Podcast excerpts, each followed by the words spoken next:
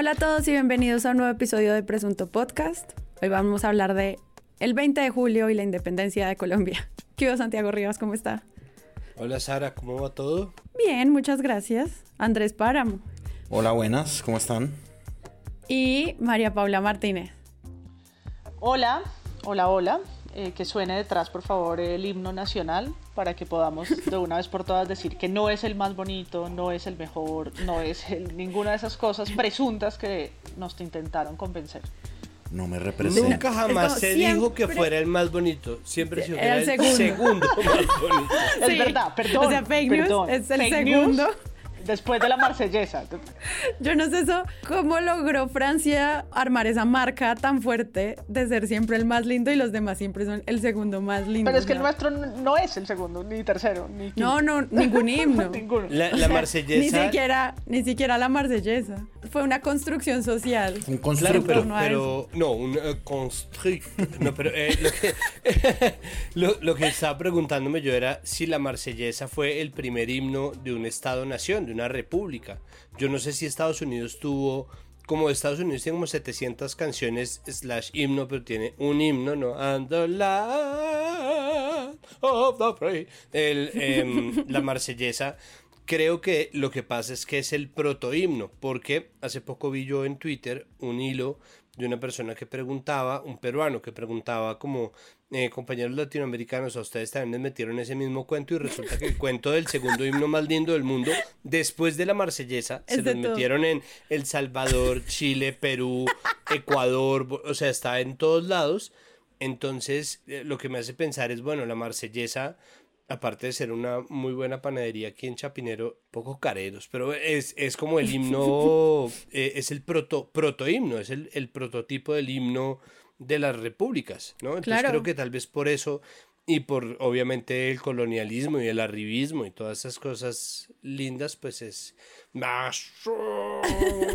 No, pero a mí sí me encanta que en serio hayan logrado posicionarse como el, el más lindo y vender esa marca. Estrategia de trending desde hace mil años con esa idea. Hace un año hicimos un episodio sobre la independencia en el que analizábamos el cubrimiento de, sobre todo el desfile militar y eso cómo, cómo se hacía y los invito a que revivan ese episodio, les dejo el link en las notas del episodio si se lo quieren repetir. Y como siempre, esto termina siendo como un tema de ciclos, ¿no? Como muchas cosas se repiten, con la diferencia de que hace un año no había un estallido social, estábamos encerrados en la casa, en uno de los grandes picos de contagio de la pandemia, y este año pues ya viene con la movilización y lo que se esperaba de eso. Entonces, para entender este 20 de julio de este año, quisiera que hablemos un poquito de cómo fue eso de ver a la gente en las calles, porque era lo que se esperaba. Había como una... Lo de siempre, como cómo va a ser la marcha, quiénes se infiltraron, quiénes lo van a, etcétera. Y luego, para los que vayan a escuchar el episodio completo, que sé que son todas las personas, hablemos un poquito del Congreso, ¿les parece?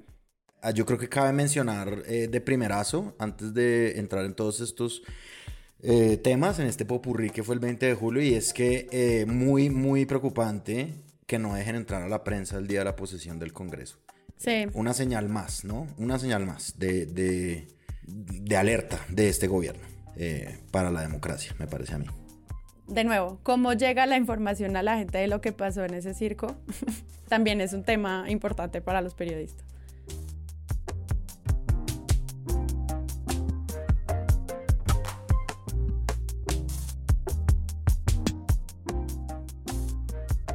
El 20 de julio más largo de la historia.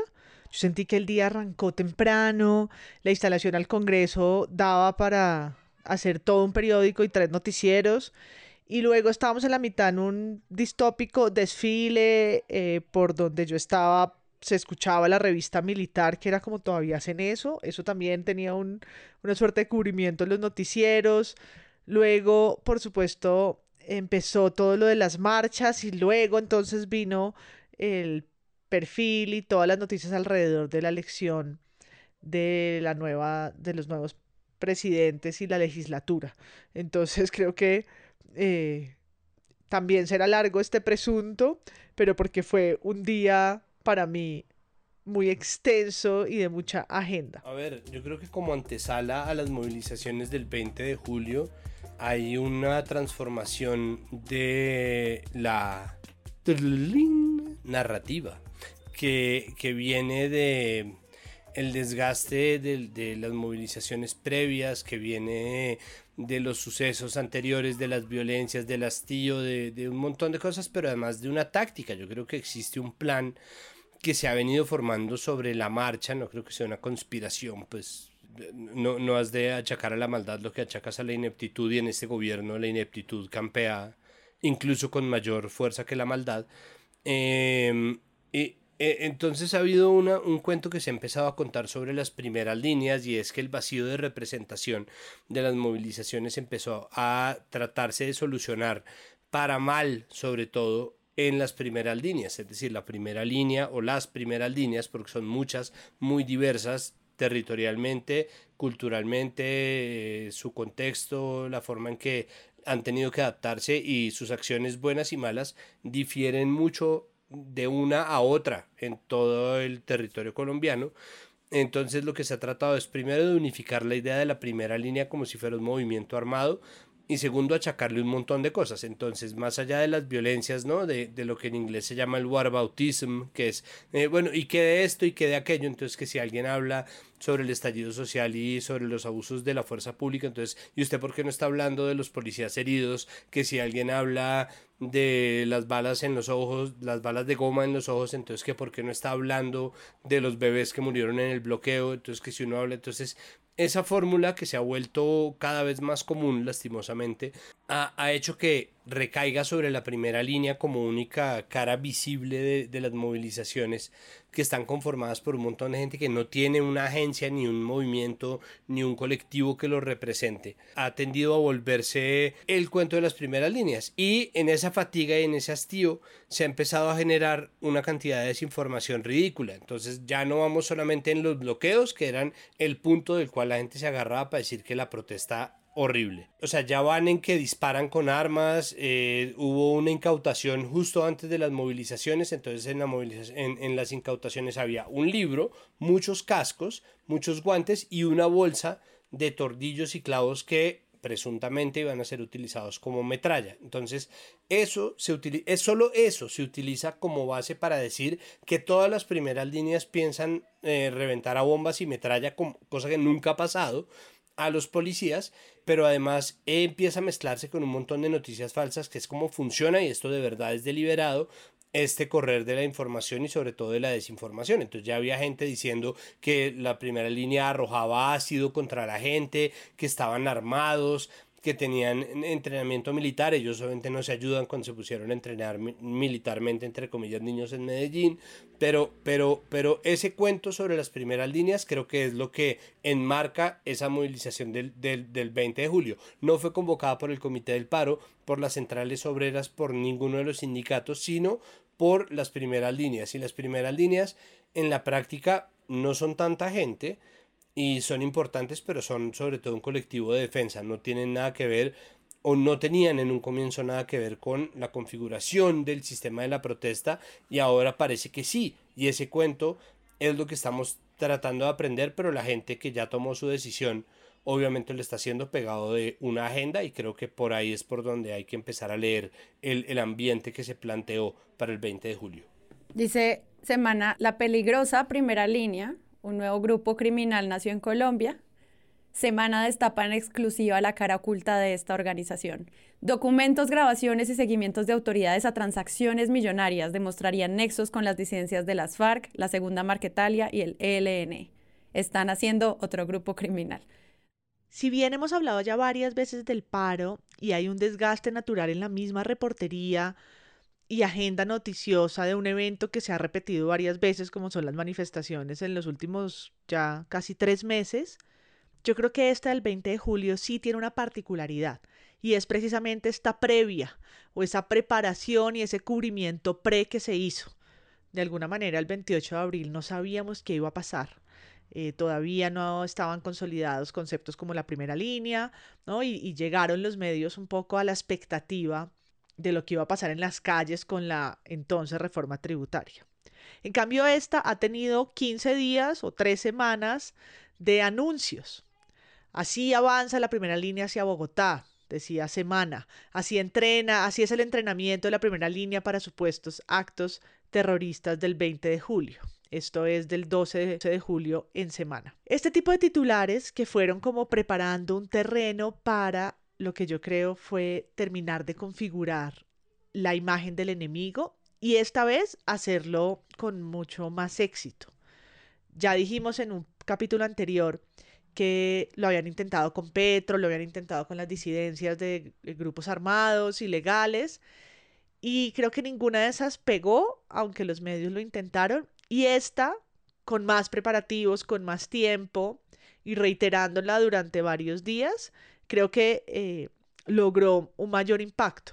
Son muchos los titulares y las noticias alrededor de las capturas, de los entrenamientos, del perfilamiento terrorista, de incluso del mismo eh, concepto de la primera línea como si fuera casi que un grupo armado, ¿no? La primera línea con mayúsculas, cuando son muchas, cuando tal vez no cobija porque además no es una estructura, no es una organización, no es un movimiento, no, no tiene esas características, pero creo que en los medios sí vimos como poco a poco este tipo de noticias llenaron la agenda de lo que sería el 20 de julio.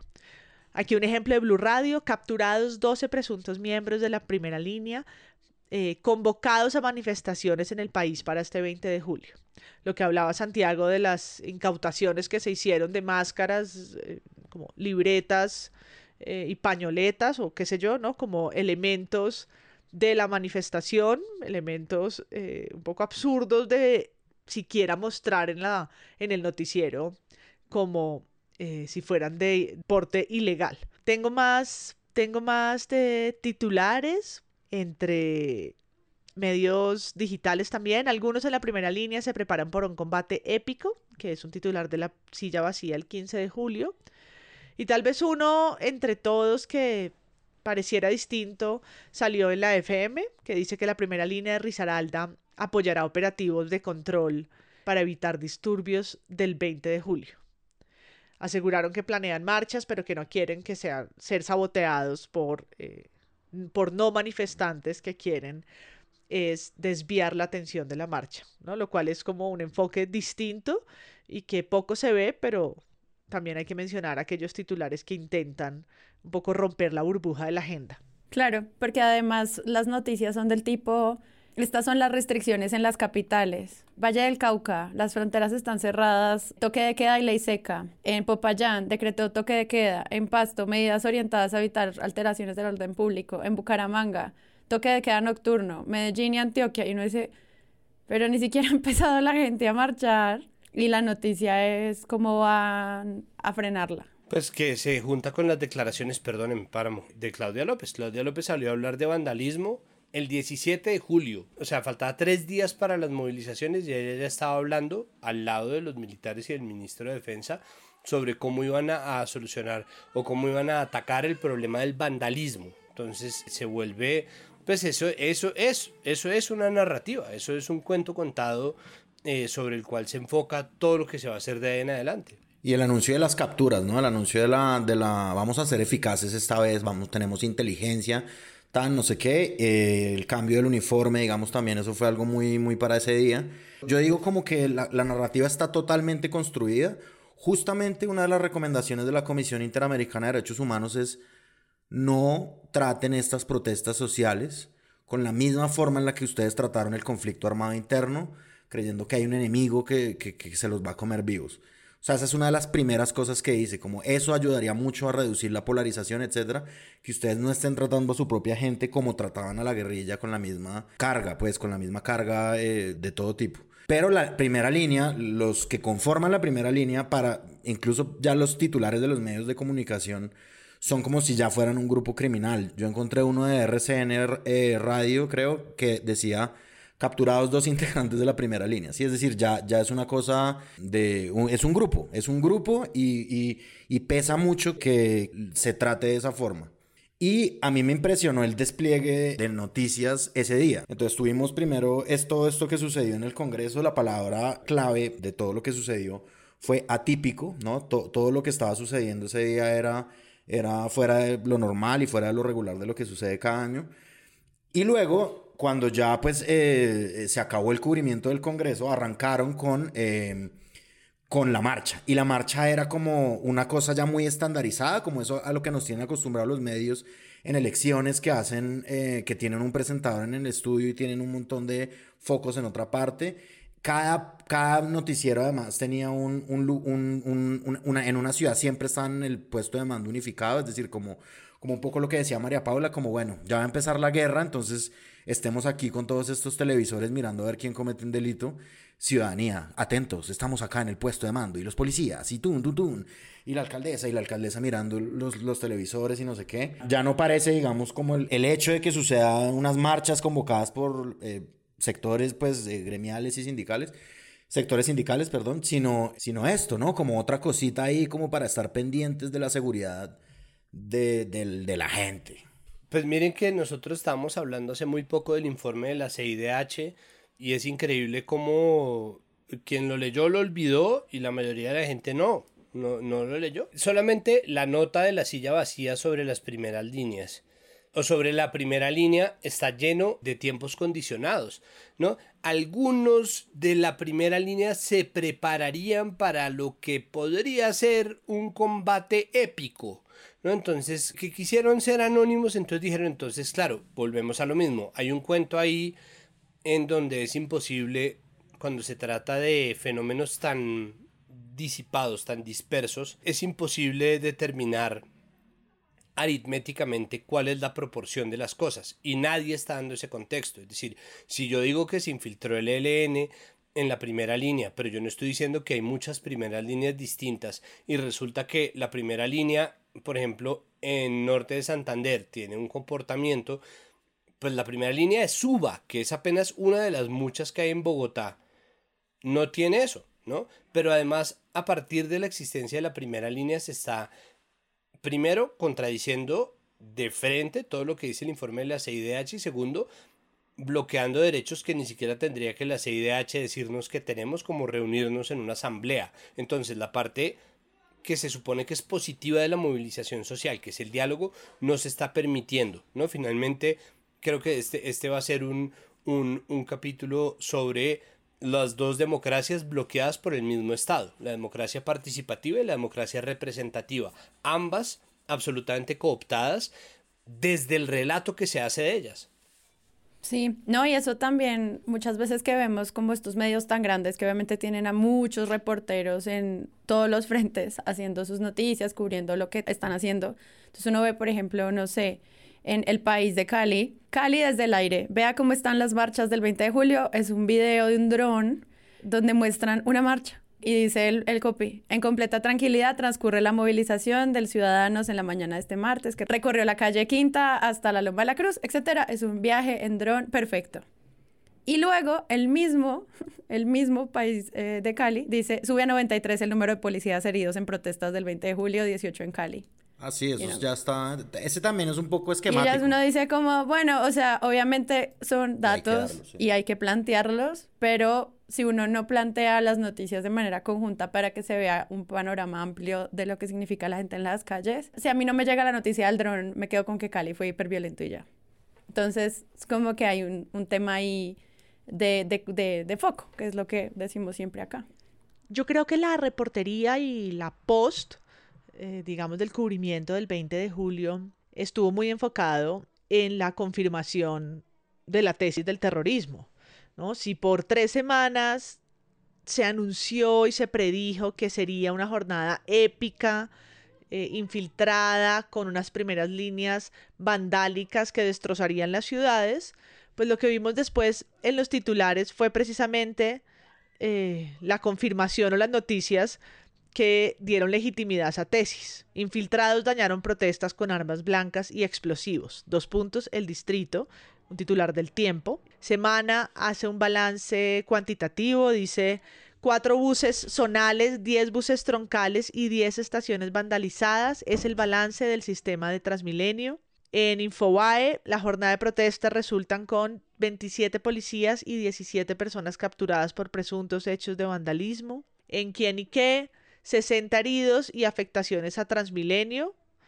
Eh, aquí paréntesis, esta lluvia de cifras que ninguna coincide con ninguna, pues nos recuerdan nuestro capítulo anterior, que si no lo han escuchado, vayan, sobre el informe de la CIDH y esas inconsistencias que hay en, el, en los números de la protesta. Entonces creo que el, el cubrimiento post estuvo muy cargado de balances y de números eh, de heridos y mucho menos de la convocatoria o lo que sucedió ese 20. Si bien es una fecha nacional que siempre abre preguntas muy lugar común, decíamos al inicio que el himno, que si el cóndor, que si Panamá, que si el escudo, que cuál es la vigencia de eso, pues cuando estamos hablando de relatos de nación y estamos pensando en los 200 años de la independencia o qué sé yo, pues pensar en lo que está moviendo la ciudadanía es más que la agenda,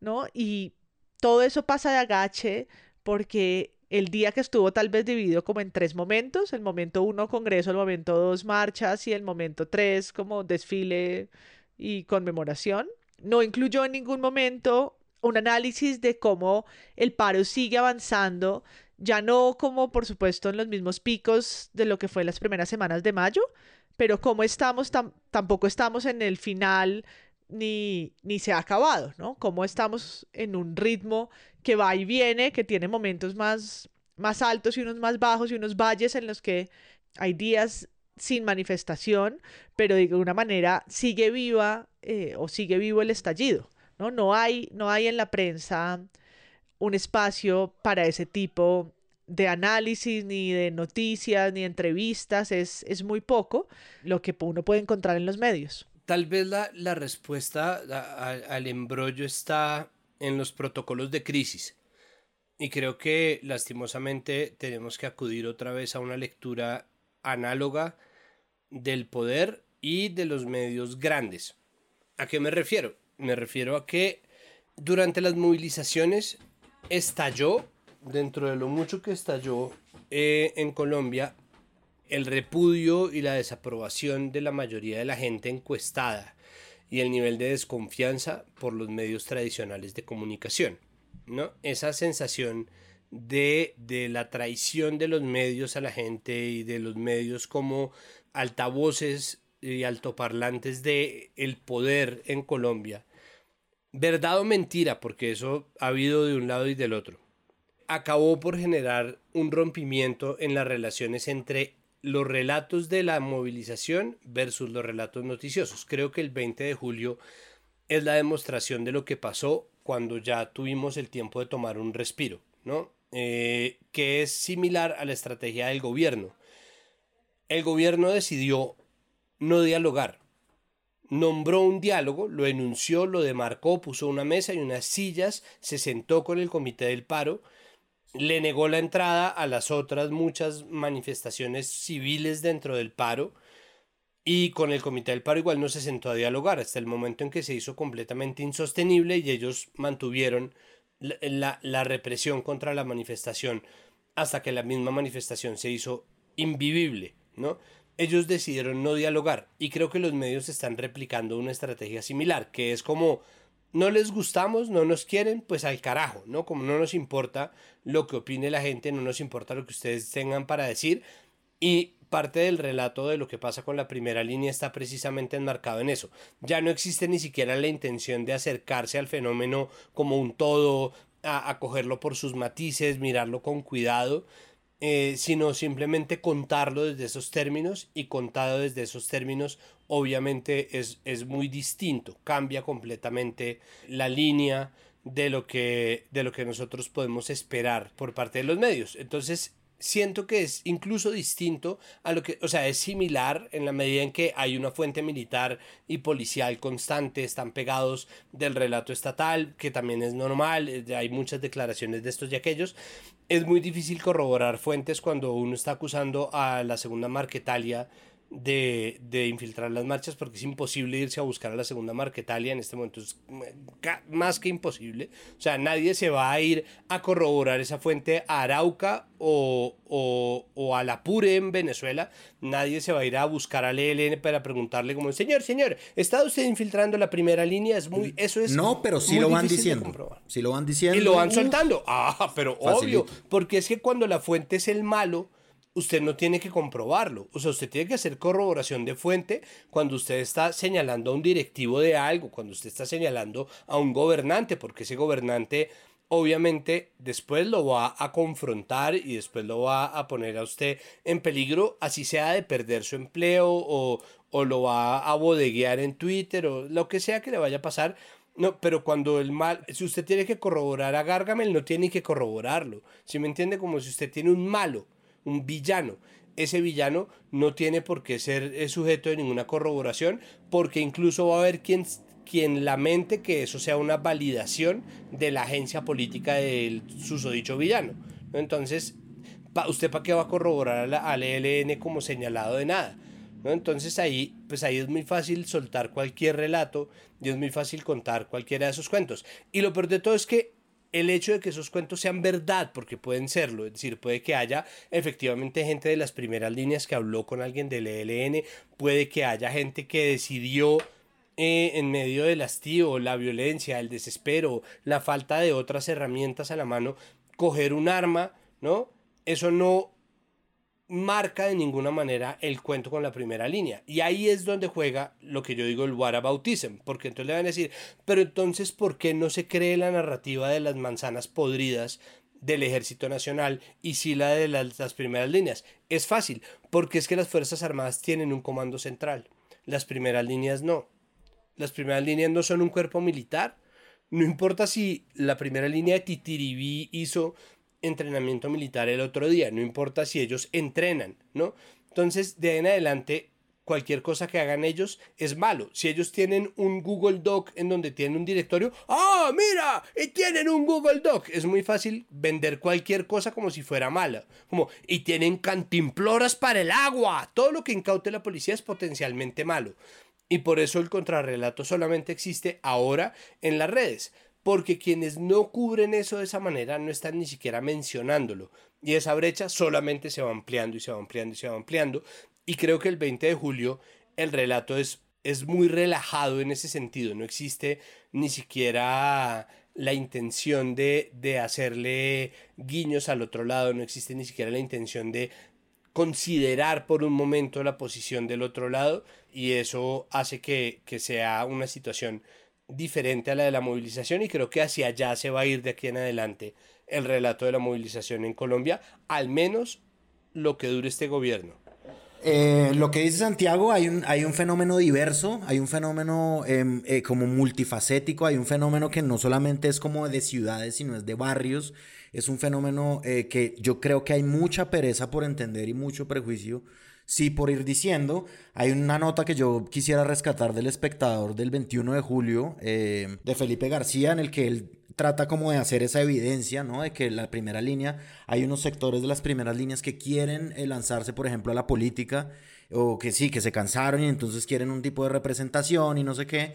Me parece que ese es un esfuerzo valioso y que sí hay que entender diversidad y que si uno va a juzgar, pues tiene que buscar, juzgar no, digamos, si uno va a acusar, pues tiene que buscar eso. Lo contrario que sucede, sin embargo, eh, es por ejemplo la entrevista que le hizo Luis Carlitos Vélez a... Es una alemana que está en la primera línea, ¿no? Eh, y él cierra la entrevista diciéndole a ella...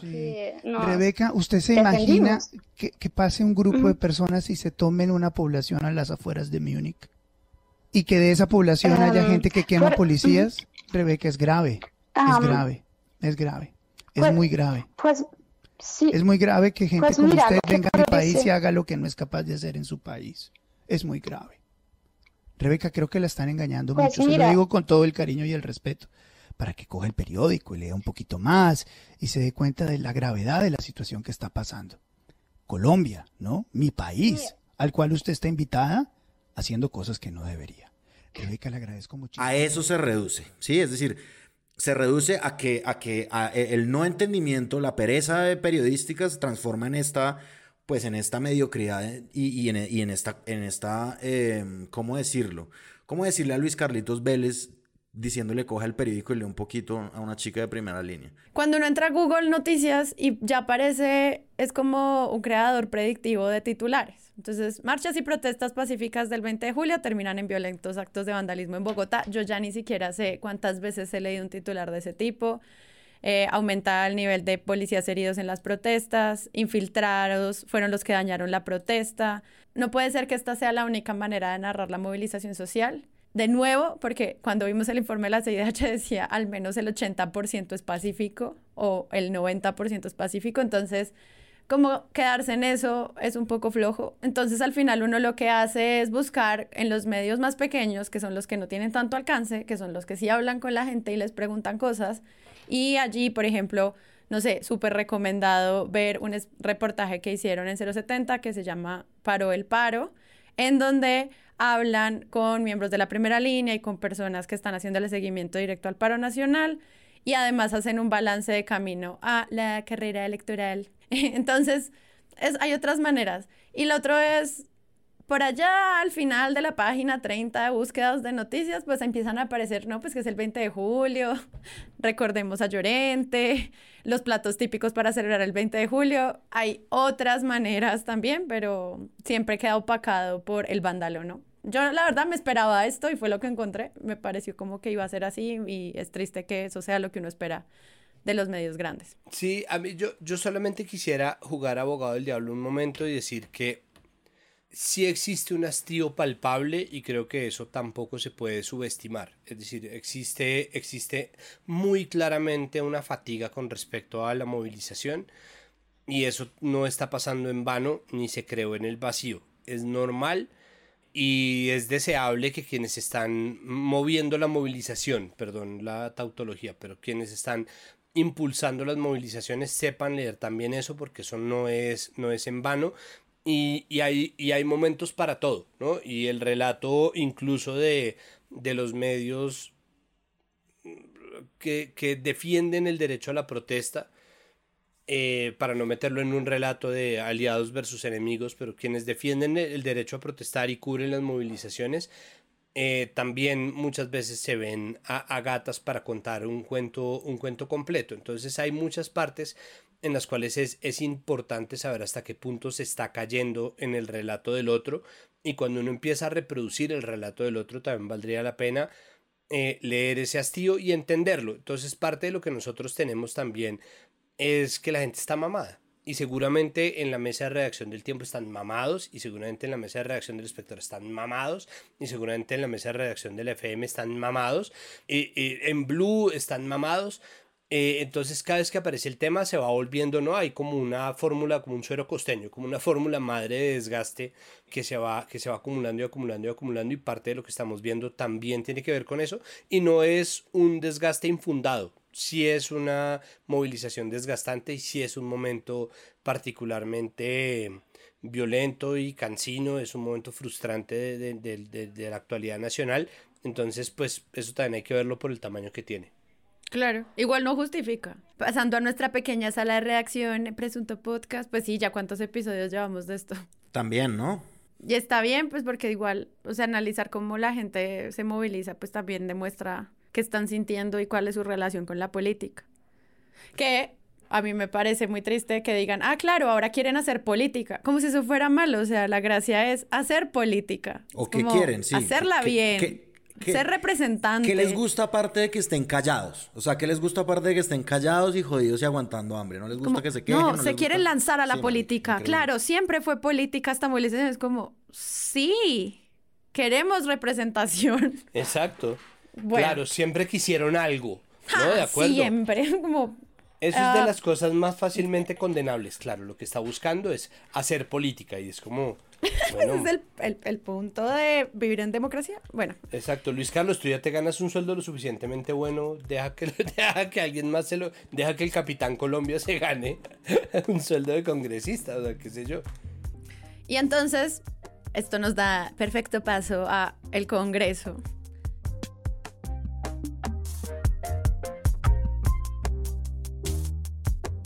Los 20 de julio, lo que hacen es como la reunión más aburrida del mundo.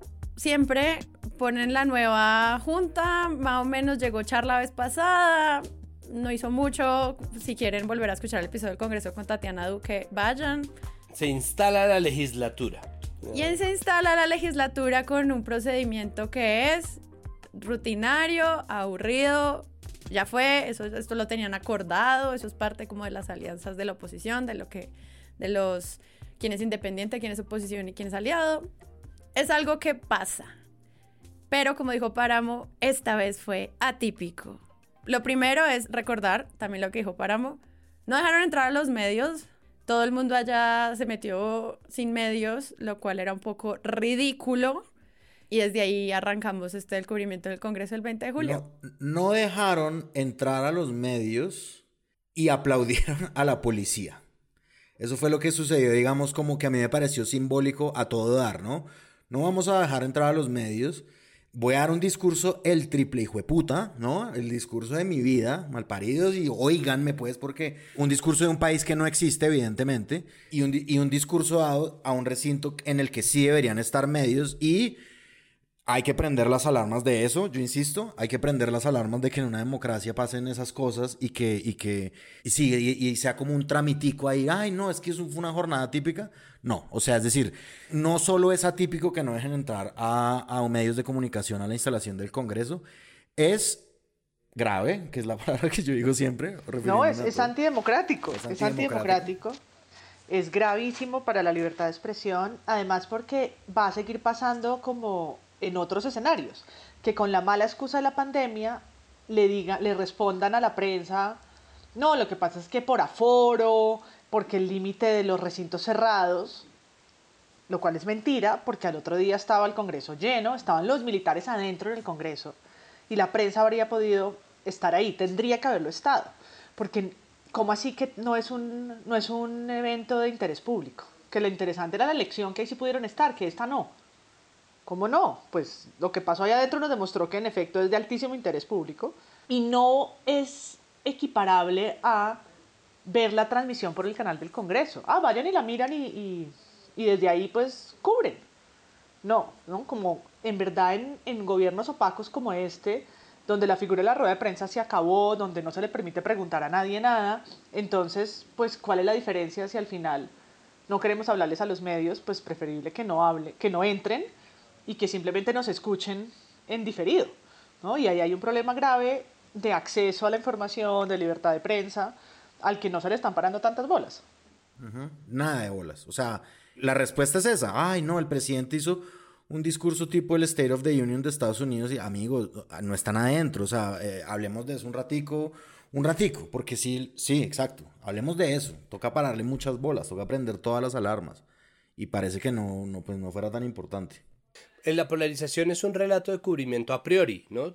Yo estaba en desacuerdo con el, esto hay que reconocerlo, yo estaba absolutamente en desacuerdo con el, con el discurso de Duque el 19 de julio, ¿no? El man llegó y lo dio el 20, yo comprobé que yo estaba en desacuerdo con él.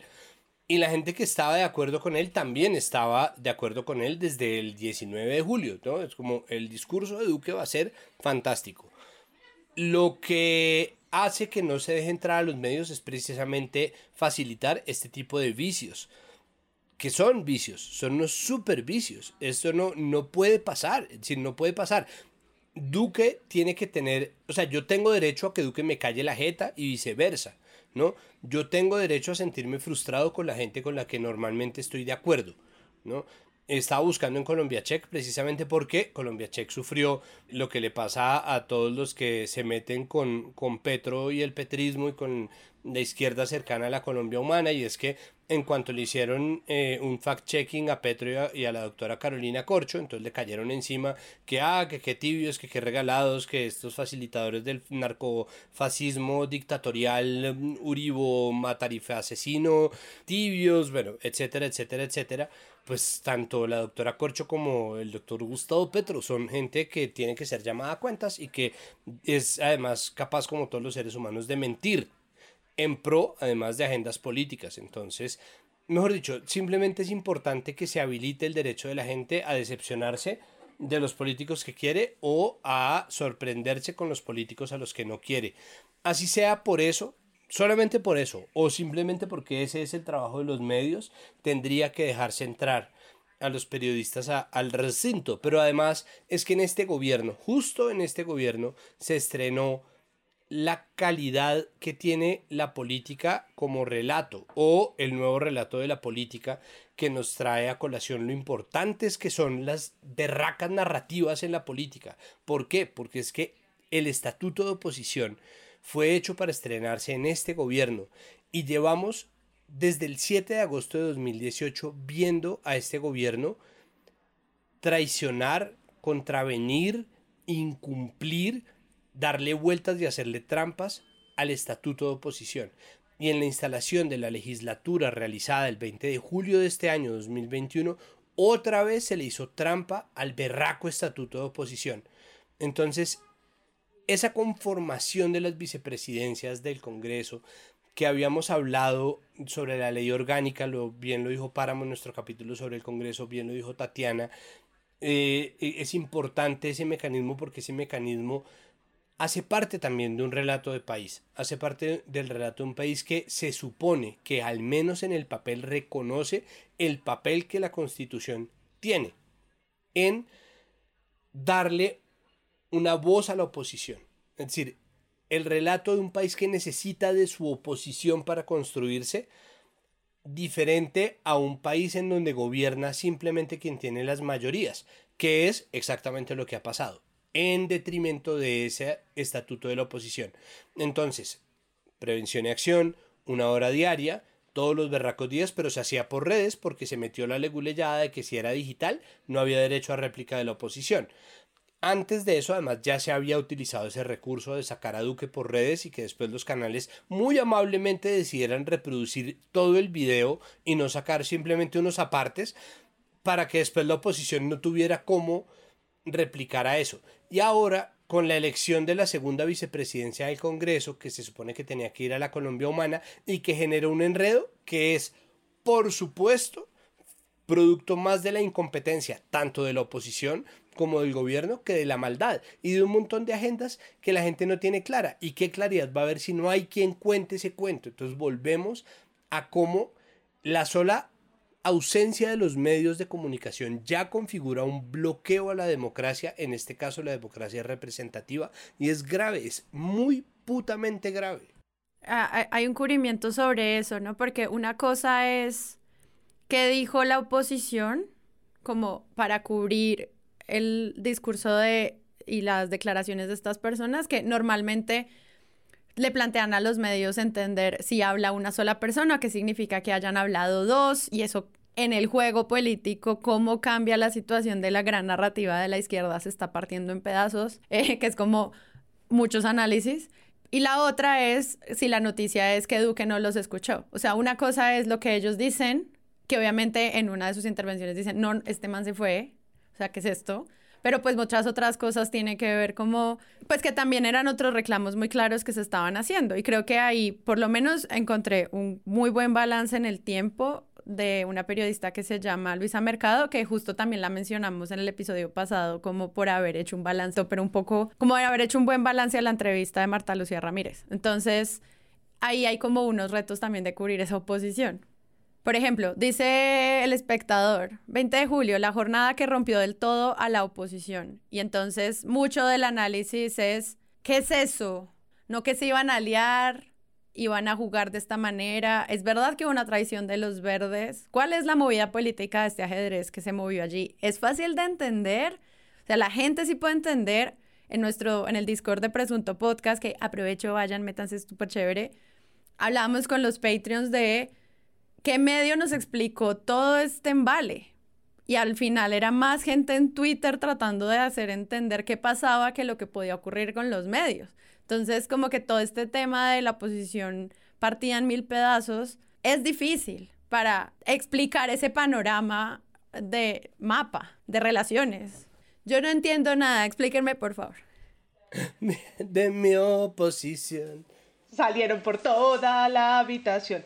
No, yo voy a decir primero que siendo un tema técnico y difícil, me refiero a cómo se rotan y se distribuyen entre los partidos que hacen parte de la oposición, que son más de 20, más de 20 personas, eh, y, aquí, y quiénes están habilitados y por qué razón, que es lo técnico, ¿no? quién puede y quién fue el de la legislatura pasada y cómo se combinan ahí los partidos, pues al ser también Gustavo Bolívar la persona de la que estamos hablando y por quien votaron en blanco y se retiraron, mmm, se vuelve también una noticia que gira en torno a él y a su y a las características y a la calificación de él, ¿no? Entonces, más allá de explicar por qué es grave lo que pasó con la votación del Partido Verde, siendo el Partido Verde, Alianza Verde, un partido de oposición, y cómo se vota en bancadas para este tipo de lugares, pues es fácil centrarlo en, ah, pues es que Gustavo Bolívar, como lo que él representa y, y, no explicar el resto, que como tú decías es complejo. Yo creo que, que los titulares que hablan de la oposición destruida o incluso en Twitter, ¿no? Esta frase de siempre, la izquierda se reúne para dividirse, o las razones por las que la derecha gana en Colombia son estas, o la mejor campaña eh, en contra de, los, de la misma Alianza Verde es lo que pasó ayer en el Congreso de nuevo preparan el ambiente preelectoral, ¿no? Cómo los, los partidos que están ahí, eh, cinco partidos de oposición, van a unirse o no y van a salir con jugadas como esta, en la que ahora el Partido Verde es uribista, ¿no? Como se empieza a reducir a unos análisis así de sencillos, ¿no? Ah, claro, ya sacaron el uribismo que hay dentro de ellos y todo de nuevo como muy polarizado y no tan técnico, no, no, no, explicativo, eh, no desde lo legislativo, que es lo que uno debería tratar de entender las implicaciones que tiene de quienes ganaron esos espacios en cambio del senador, del senador Bolívar, que estaba técnicamente calificado para hacerlo, ¿no? habilitado de un partido, ¿no? tenía que por rotación ser él. Y después pues vendremos a las a, eh, a, la otra novelón, que es el de la fotografía y el disfraz, que es como ah, entre el escritor de telenovelas y el disfraz de pistola. Todo es como una sola caricatura. No, hay una, la, el editorial del espectador dice, la imagen del país que dieron los legisladores es la de uno plagado de inmadurez, falta de transparencia, tribalismo, polarización y trampa que creo que es parte como de eso que está diciendo María Pablo. A mí me parece que el espectador en, eso sabe históricamente pararse en el sitio correcto. Para mí, obviamente, y para mí el sitio correcto en eso es pararse del lado de la democracia como una idea, del lado de la constitución, ¿no? El lado del libro de reglas, como están jugando este juego.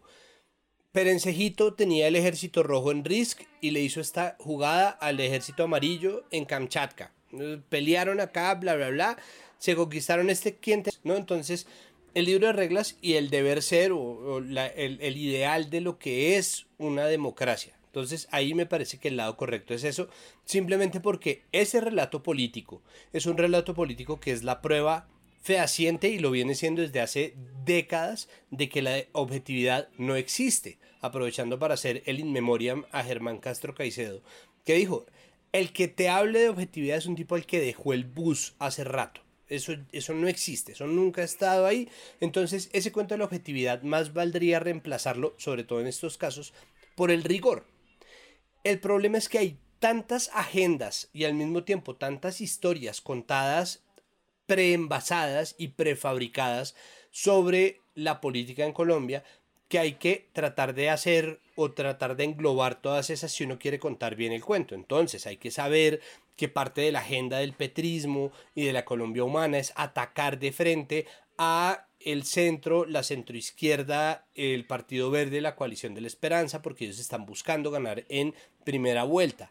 Pero al mismo tiempo el cuento de eh, la coalición de la esperanza y, y la centroizquierda sin contar a dignidad es que ellos están diciendo pues que Petro no puede ser la única opción y que eso es egolatría, que ellos tienen derecho, que lo tienen a tener una figura en la oposición y entonces está el relato de por qué un partido de izquierda como dignidad que solía ser el MOIR es incapaz de conciliar con el petrismo, entonces todos esos relatos configuran lo que está pasando.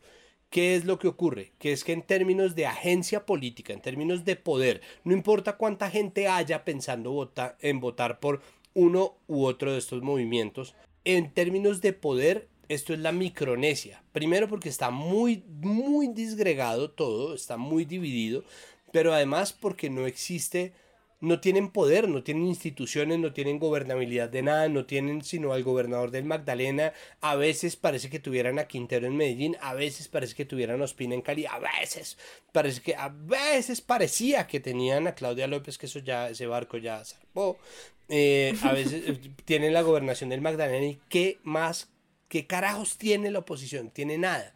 Entonces, esos relatos del poder, cuando los está contando gente sin poder, de qué le sirven a los medios. Y por eso la fórmula siempre ha sido o tomar la posición del espectador que habla desde el editorial condenando este tipo de cosas en nombre de ese ideal de democracia que deberíamos tener y no tenemos. Y el otro periodismo que cuenta el cuento de lo que en realidad está pasando, no tanto en la cabeza de la gente y los tuiteros, sino en la trasescena y es los confidenciales. Entonces, ese periodismo de agendas termina convirtiéndose en un periodismo de confidenciales. Se les vio hablando muy eh, en secreto a los senadores Bibi Bibi y Bibi Que no pudieron hacer esta vez porque no los dejaron entrar. Exacto. ¡Oh! Entonces, entonces, ¿cuáles son los confidenciales que hay ahora? Twitter. Entonces, la imagen general es el editorial del espectador que me parece muy acertado, como no, es un relato de inmadurez, de incompetencia, ¿no? de no estar a la altura de las necesidades de Colombia, pero no existe la contraparte, que es qué es lo que pasó. Y lo que nosotros tenemos, ahí sí en rigor, es que leer todos los pequeños cuentos que se hacen, incluso los memes en Twitter que cuentan cómo a la luz de este artículo es esto, pero entonces hay dos versiones enfrentadas, que es la del Partido Verde versus la Colombia Humana, más una parte del Partido Verde, porque no es solamente la Colombia Humana. Esa queja que pusieron por la no elección de Gustavo Bolívar, la pusieron también Iván Marulanda, Intia Esprilla, Catherine Miranda, miembros del Partido Verde. Entonces lo que está pasando en el Congreso tiene que contarse desde muchos frentes y ese frente de la cercanía precisamente se perdió. Pero la razón por la cual los medios no entran a hacerle el juego a Twitter, no sé si deberían o no, simplemente el hecho por, lo, por el cual la gente no llega a ser y uno no ve un dossier, ¿no? Contando qué es lo que está pasando con cada microagenda, es porque se trata de gente sin poder. Independientemente de si uno u otro medio quiere que efectivamente siga así, porque eso pasa también, ¿no? Si Semana quiere que la oposición no llegue al poder, pues no tiene ni que contar esto que pasó. Y puede perfectamente no contarlo, ¿no? Porque no es responsabilidad de Semana construir el relato de la oposición. Ni siquiera tendría que pronunciarse si no se le da la gana, ¿no? Parte de la libertad de saber qué omito. Obviamente eso nos interesa a nosotros como audiencia, pero si ellos no quieren contar eso, si no configuran ni siquiera un buen confidencial, ¿para qué carajo lo van a contar? ¿Para qué carajo lo van a sacar? ¿A quién le interesa la agencia política de quienes no tienen poder alguno? Creo que tiene que ver con Gustavo Bolívar, claramente, el hecho de que sea tan popular la noticia, pero porque Gustavo Bolívar pues es un tipo, em, sí, visible, Gustavo Petro también, tiene que ver porque Gustavo Petro se quejó en Twitter rápidamente, se quejó mucho de los verdes, pero también tiene que ver porque, eh, y esto hace parte del cubrimiento de los medios eh, sobre, este, sobre este tema, esto sí que fue atípico, en la votación en blanco eh, para, las, para la vicepresidencia de la mesa directiva del Senado y que Gustavo Bolívar pues le tocara retirarse de la contienda, nunca había pasado, ¿no? Entonces también esto era una, un noticio, no, no, no, no, no, un político, ¿no? Como que yo creo que es como o sea, los periodistas políticos estaban, puta, no votaron por él, votaron en blanco, esto nunca había pasado, chévere. Y a mí me parece que explicarlo sí es difícil porque toda esa elección de mesas directivas pues es engorroso. En un momento en donde la oposición no, no, no se le cumple nunca el estatuto de la oposición, en donde Duque se larga y no los escucha a ellos. En un momento también en que ellos habían venido hablando con un solo representante cuando hablaban, pues esta vez se fragmentaron en tres y luego sucede esto, me parece que el camino natural de suponer cosas de cara a las elecciones 2022 es ese, la oposición está dividida, ¿no? Porque además salieron muy, muy molestos Angélica Lozano, Gustavo Bolívar, María José Pizarro, como que era un rifirrafe sin fin. O sea, te, cito el tweet, te cito el tweet, te cito el tweet, te cito el tweet. Y pues ya, ahí sí queda muy poco margen de maniobra para hacer cosas sobre la marcha. Digamos que una labor que yo resalto mucho y que me pareció impresionante es Vorágine, Cuestión Pública y la Liga contra el Silencio. Sabiendo que este señor Gómez, Juan Diego, iba a quedar, el de, el de Escazú y el nuevo flamante presidente del Senado, hicieron esta investigación. Ecoconservador se presenta. E- el ecoconservador, cool.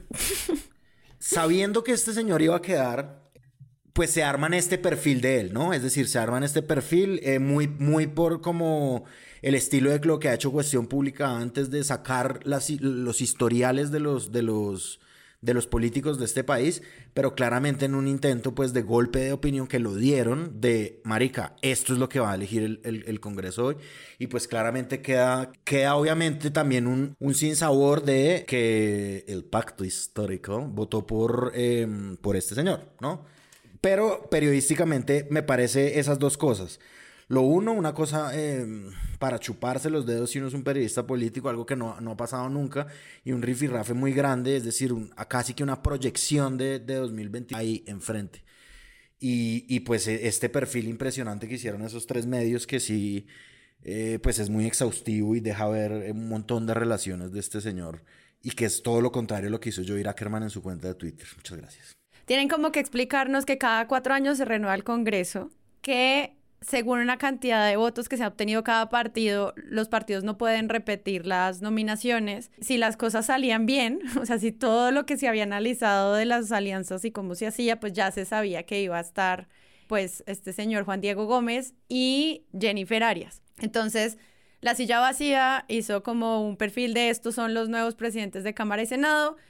La silla lo que hace es explicar un poco la parte como de cómo se mueve eso dentro del Congreso para que uno entienda por qué llegan estos perfiles a ser, pero obviamente todo esto es desde el camino de así sería en un artículo del 16 de julio, que obviamente pues luego se confirma el 20. La Liga contra el Silencio hace esto que dice Páramo de hablar de los antecedentes del nuevo presidente del Senado de la República, que son un negocio de dos socios con un narcotraficante, una denuncia por estafa, una disputa familiar por tierras, el embargo del apartamento, le embargaron el sueldo del carro porque no paga deudas y hacen como toda esta explicación de quién es esta persona, que son perfiles pues muy claros y también Vorágine antes había hecho otro reportaje sobre el robo de tierras por el que denuncian a este señor Gómez.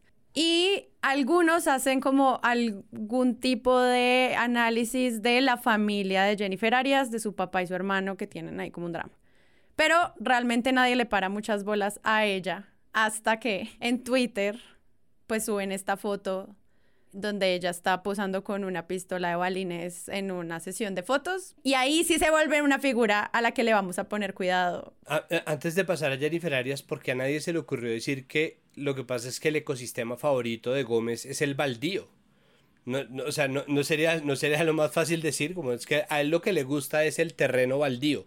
Eso es lo que él quiere conservar para sí. Él, quiere, es un conservador conservacionista. Su defensa del ambiente es el baldío. Es apropiárselo, exacto. Ese es su ecosistema favorito, el baldío con sus bichos y sus pastos. Bueno, eh, bueno entonces aparece, aparece la foto de Jennifer Arias y de inmediato volvemos a mi palabra favorita de estos tres años largos, que es la memecracia, ¿no? Ah, no, ni siquiera hemos cumplido los tres. Ni siquiera, ni siquiera hemos no sabía que era tu palabra favorita, creo que te la acabo de oír. No, no, no, no, no, digo, mi, palabra favorita para describir lo que ha sido el gobierno Duque es que ah. es una memecracia.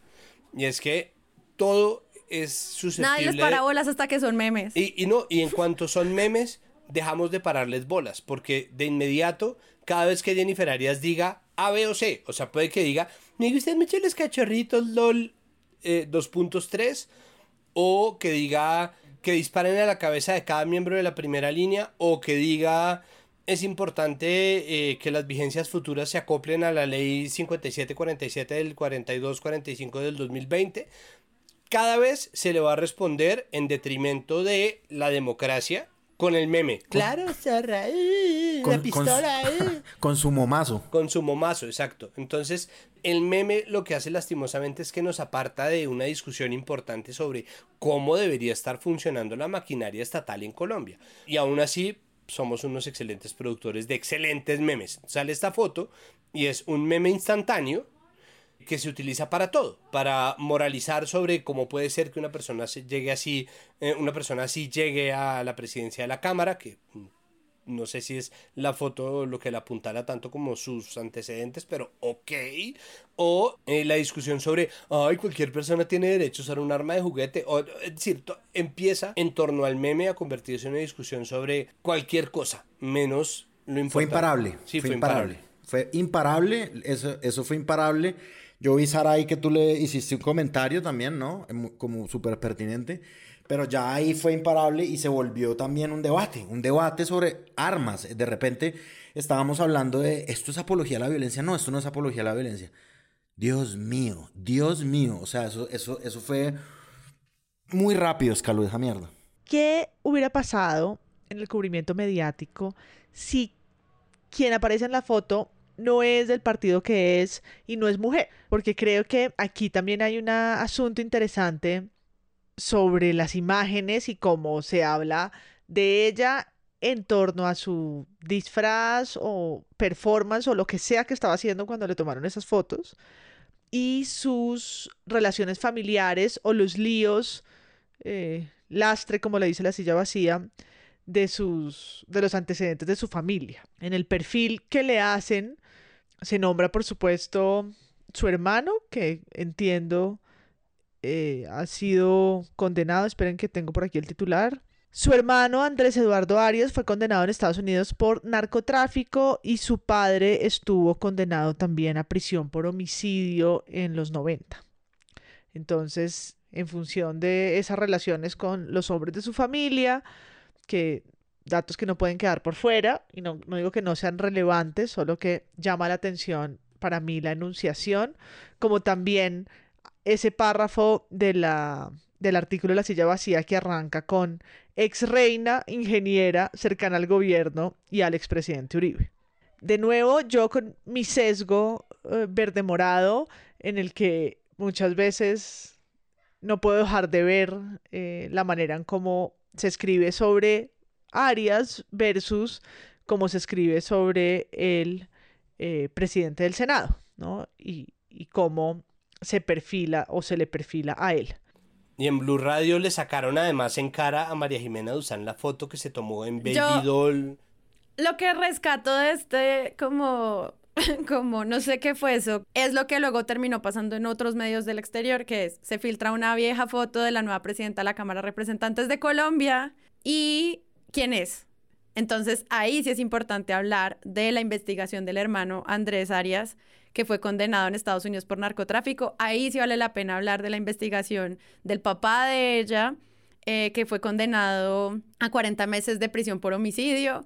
Y ya como en ese sentido, lo que habían hecho otros medios de manera muy calmada, como tiene algunos nexos bastante raritos para ser presidenta, como que ha pasado por agache. Esto llama la atención sobre estas dos figuras tan importantes de la presidencia del Congreso.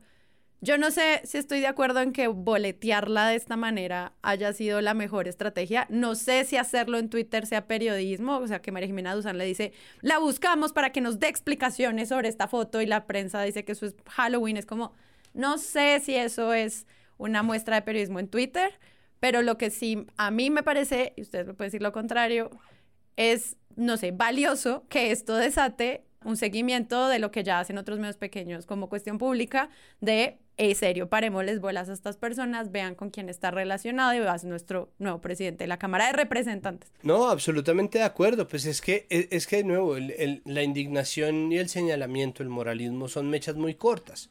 Entonces es, es muy fácil ceder al linchamiento instantáneo de alguien por la foto, más la conversión en meme, entonces más los chistes, más es que esto es inaceptable, entonces hay que entrar a calibrar. Por eso digo, es que eh, por eso los medios también, también han decidido no ponerse en la posición de tomar en cuenta cada relato, porque a final de cuentas, y creo que en esto radica lo grave de la memecracia, es a final de cuentas cuando todo el mundo ya está otra vez fatigado de verdad esa discusión. La pregunta va a ser, ¿de verdad necesitábamos esta mierda? ¿No? Como de verdad necesitábamos ponerle tanta atención, importaba tanto, ¿no? Entonces eh, importaba tanto o sobre qué era que estábamos hablando. Estamos hablando sobre el porte de armas, estamos hablando sobre nexos con el narcotráfico, estamos hablando sobre narcocultura paisa, estamos de clasismo, sexismo y todas las otras discusiones que surgieron allí. Yo creo que todos esos debates eran Exacto, válidos. De ontología política parlamentaria, absolutamente, pero por eso vale la pena conservar bien el foco. Es decir, claro que son válidos, pero ahí un poco está tu pregunta y es, ¿es eso lo que estamos esperando del periodismo. Sí y no, es decir, no todo lo que haga María Jimena Duzán, ahora que tiene pues, sus cuentas de redes sociales a disposición de su papel como periodista, es periodismo, pero al mismo tiempo valdría la pena separar una cosa y la otra y y, entender que hay conversaciones que están ocurriendo al tiempo. Yo por eso optaría por recomendar, sé lo que hiciste la legislatura pasada y todas las investigaciones de vorágine, cuestión pública, verdad abierta, todo lo que se haga sobre lo que hacen los parlamentarios es importante porque ese es un retrato que como ya lo dijimos hace unos tres capítulos no se está contando bien. Eso estamos fallando en contarlo y ahorita en la virtualidad más aún. No, y más con figuras tan desconocidas como los congresistas. Exacto. Lo que pasa es que hay que asignarle a cada cosa su lugar. Y muchas de estas discusiones que estamos dando son culturales y son políticas al mismo tiempo, pero la responsabilidad de alguien que trabaje en medios es calibrar el aliento que tiene cada una de esas discusiones. Creo que es importante no dejar de darlas, no censurarlas, no decir que algo es estúpido de plano, pero sí pensarse qué va a prosperar en el tiempo como parte del diálogo público, porque ese diálogo es finalmente lo que va a prevalecer. Si al final lo único que queda ruido y confusión, quienes son responsables de dar herramientas y de discernir de primeros lo que es rescatable de lo que no, son precisamente quienes trabajan en medios. Por eso se percibe como grave que eso haya escalado tan rápido, sobre todo al interior del gremio, ¿no? Como, pero usted, ah, pero no, pero quién dijo, pero no, entonces es muy difícil, o sea. Querido oyente, pues si nos importan estos antecedentes de una mujer que usaba una pistola en su Halloween para clasificarla por su ideología o lo que sea, pues hay que seguirle haciendo seguimiento a estas personas, no solo si no le encuentran fotos. Hay que hacerle seguimiento y es un periodismo aburrido de hacer y les toca hacerlo todo el tiempo y ya nos contó Tatiana como el desgaste que eso implica. Pero ya nos habían dicho que estas personas tenían esas irregularidades y no nos importó hasta que la boleteamos. Entonces, yo siento que esto era un chismógrafo de colegio y es también como nosotros haciendo pensamiento crítico, que es de lo que decimos que somos, pues a ver, ¿cómo hacemos para mejorar la conversación? Que yo lo que ponía era eso, como cómo esto aporta a la discusión, porque simplemente dar por sentado que ella es narco paramilitar por la foto era un poco flojo cuando otros medios ya habían denunciado estos nexos. Pero pasaron por ahí con tres vistas. Entonces, ahí está, como ya sabemos cómo funciona el clickbait. Siempre yo celebro que haya una burla hacia un político, porque la, la, burla, la burla le genera lo que tú dices, una presencialidad que no tenía previamente en nuestras vidas y que por ahí derecho uno puede aprovechar para eh, hacer cosas como, bueno, lo que, por ejemplo, la columna de Cecilia Orozco sobre los dos presidentes, del Congreso, sí, es un ejemplo de eso, como se propulsa un poco el, sentido de lo que dice Cecilia Orozco si esta persona es más famosa y, si es pues un meme ambulante. Ahora, la cuestión de esto es, pues que esto no, no me parecía la forma a mí, como esto no es, esto que, pretende, no, esto no está revestido además del elemento de la burla, sino está revestido de una seriedad impresionante, ¿no? Como miren esto que está, miren esta foto porque es es como, sí, es, eh, eh, eh, esto es grave, esta foto, ¿esto qué es? Es decir, eso, ¿a qué hora salió y por qué salió y, cuál era la intención de eso?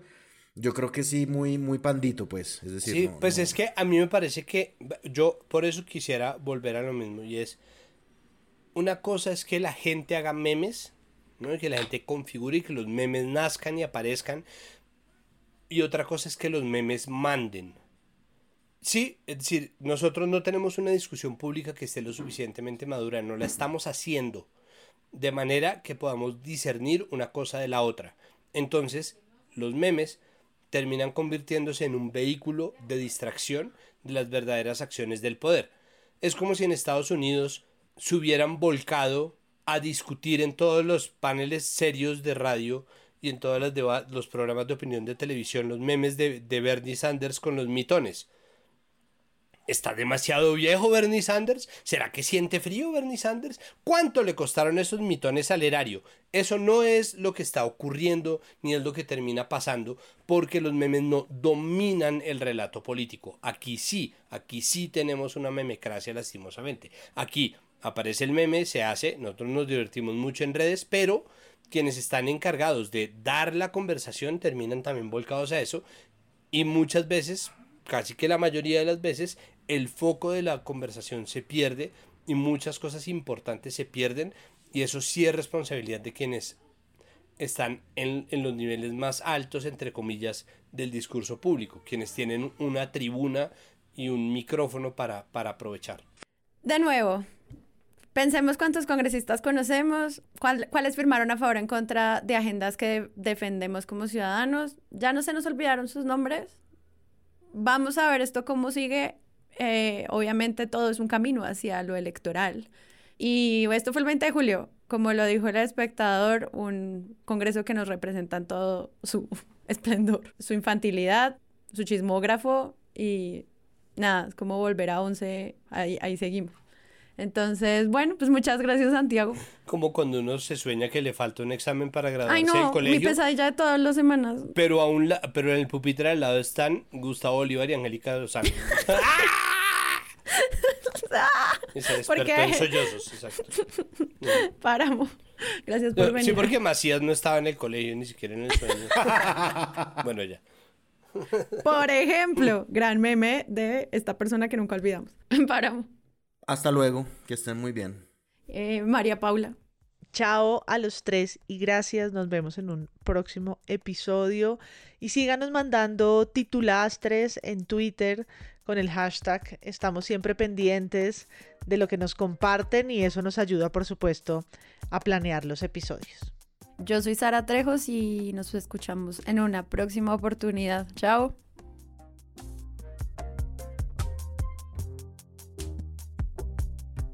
Presunto Podcast es producido por Sara Trejos y cuenta con el análisis de Santiago Rivas, María Paula Martínez y Andrés Páramo. La postproducción es de Rodrigo Rodríguez del Oro Podcast. Presunto sigue creciendo y para ello queremos pedirle su ayuda. Pueden entrar a nuestra página web presuntopodcast.com y vincularse a la comunidad de Patreon. Allí pueden donar mes a mes para que este proyecto siga siendo sostenible pero también pueden unirse a cualquiera de nuestras comunidades. Está el canal exclusivo de Telegram para Patreons y la conversación abierta sobre buen periodismo y titulastres en el servidor de Discord. Recuerden, todo en presuntopodcast.com. Presunto es un proyecto de Sillón Estudios, donde también pueden encontrar otros podcasts como Expertos de Sillón y el Festival de Podcast Podcastinación 2021. Gracias a todos por escuchar y si quieren ayudar a que este mundo crezca, recomienden y compartan. Aunque no lo crean, todavía somos pocos escuchando podcast. Yo soy Sara Trejos y nos escuchamos en una próxima oportunidad.